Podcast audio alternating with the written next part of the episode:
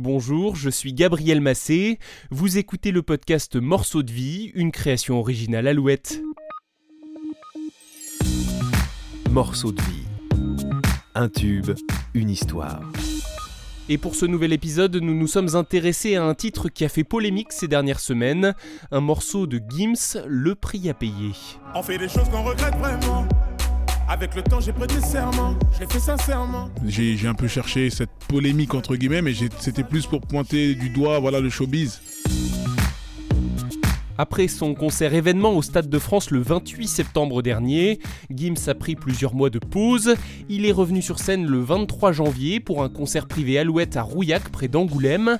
À cette occasion, nous avons pu lui poser quelques questions et notamment lui demander le message qu'il avait cherché à faire passer dans ce titre, le prix à payer. Euh, dans le prix à payer, j'ai voulu parler du showbiz, des, euh, des côtés très sombres du showbiz. Et j'ai, voilà, il y a beaucoup de métaphores, beaucoup de, de paraboles dans ce clip-là. Il a fait beaucoup parler. Il a fait vraiment beaucoup parler, énormément de débats.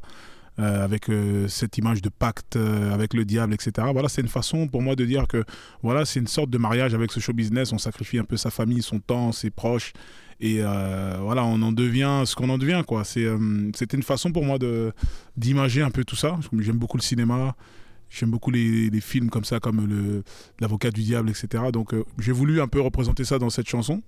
Certains l'ont compris euh, comme les images, ils l'ont pris vraiment euh, dans le sens direct. Mais voilà, c'était plus une image, une façon de dire que voilà, le showbiz, il y a des côtés vraiment très sombres, etc. Et il faut garder l'essentiel. C'est pour ça qu'à la fin, je m'échappe et qu'au final, je reviens avec la famille, etc. Vous faites référence au clip sorti il y a quelques semaines donc, qui a fait polémique. Est-ce que vous avez été surpris d'ailleurs par cette polémique? Pas tant que ça, parce que voilà, j'ai un peu cherché quand même. J'ai un peu cherché cette polémique entre guillemets, mais c'était plus pour pointer du doigt, voilà, le showbiz. Mais euh, je me suis retrouvé avec euh, beaucoup de vidéos de pasteurs d'ailleurs, que beaucoup de religieux que je remercie, qui m'ont, euh, qui ont fait des prières pour moi. Donc je les remercie, ça m'a, beaucoup touché.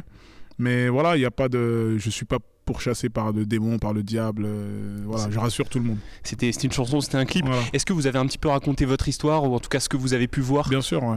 J'ai raconté mon histoire et celle de beaucoup d'artistes, je pense. J'ai continué ma route. J'ai continué ma route. Continué ma route. J'ai continué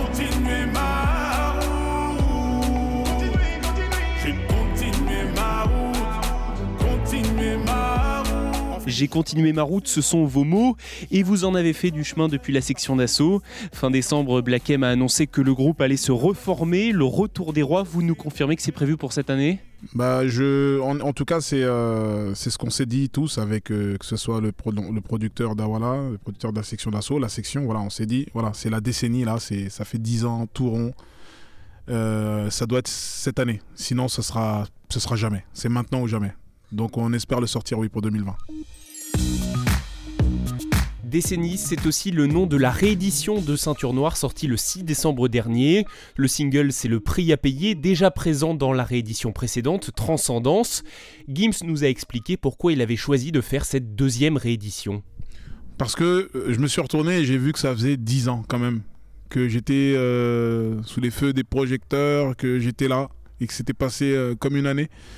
Et je me suis dit, voilà, je, ce serait bien de terminer cette année avec décennie, quatre titres. Le carré vide par l'air plein. J'atterris, mais moi bien carré vide. Quatre nouveaux sons parmi les 56 titres de l'album. Il y a Mets-toi bien Par l'air plein. J'atterris, mais moi bien. et Te quiero. Te quiero, oh, te quiero, te quiero. ainsi que le titre Ceci n'est pas du rap avec Niro. J'ai démarré tout petit dans des bidonvilles à Kin avec une chance plus fine qu'une Philippine. Dans les magazines, ça veut zoomer dans ma vie. Ouais, du genre, y a un truc qui me turlupine. Et enfin, comme une ombre, une musique aux sonorités 80s dans la continuité de Miami Vice.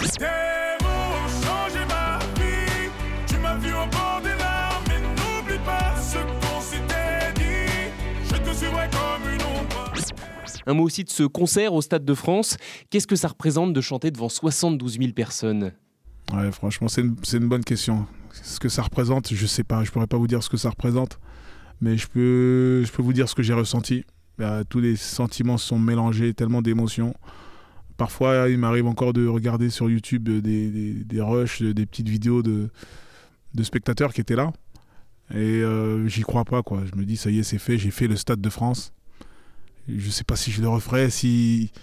Il y a tellement de stress avec l'équipe, tellement de. Ça part tellement de rien, quoi. C'est c'est fabuleux. C'est fabuleux. Ça rappelle Johnny, quoi. On a le sentiment que vous avez accompli un rêve.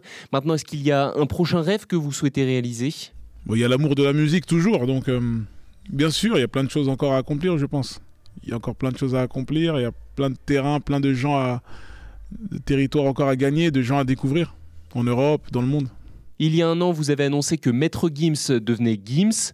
Pourquoi ce choix? Parce que euh, ça devenait un peu trop, euh, trop sérieux, maître, ça faisait trop prétentieux, ça faisait trop. C'était mal interprété. C'était pas, c'était pas l'idée de base. Donc, la façon la plus simple, c'était de se débarrasser du maître. Et vous avez le sentiment que les gens ont compris? Oui, oui, ça, ça rentre. hein.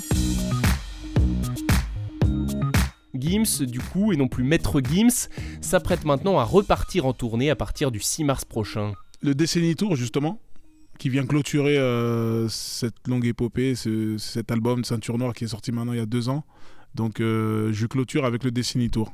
Il y a 13 dates, si je ne me trompe pas, ouais, 13 dates. Et je commence euh, début mars pour terminer début avril. 13 dates, Tour, on va passer un peu partout en France. Voilà, rendez-vous sur, sur la route. Merci beaucoup, Gims. Merci à vous. Et merci à vous également d'avoir écouté ce podcast. N'hésitez pas à vous abonner à Morceaux de vie sur votre plateforme d'écoute préférée. Et si vous souhaitez nous écrire, une seule adresse podcast.alouette.fr. Allez, on se donne rendez-vous dans deux semaines pour un nouvel épisode.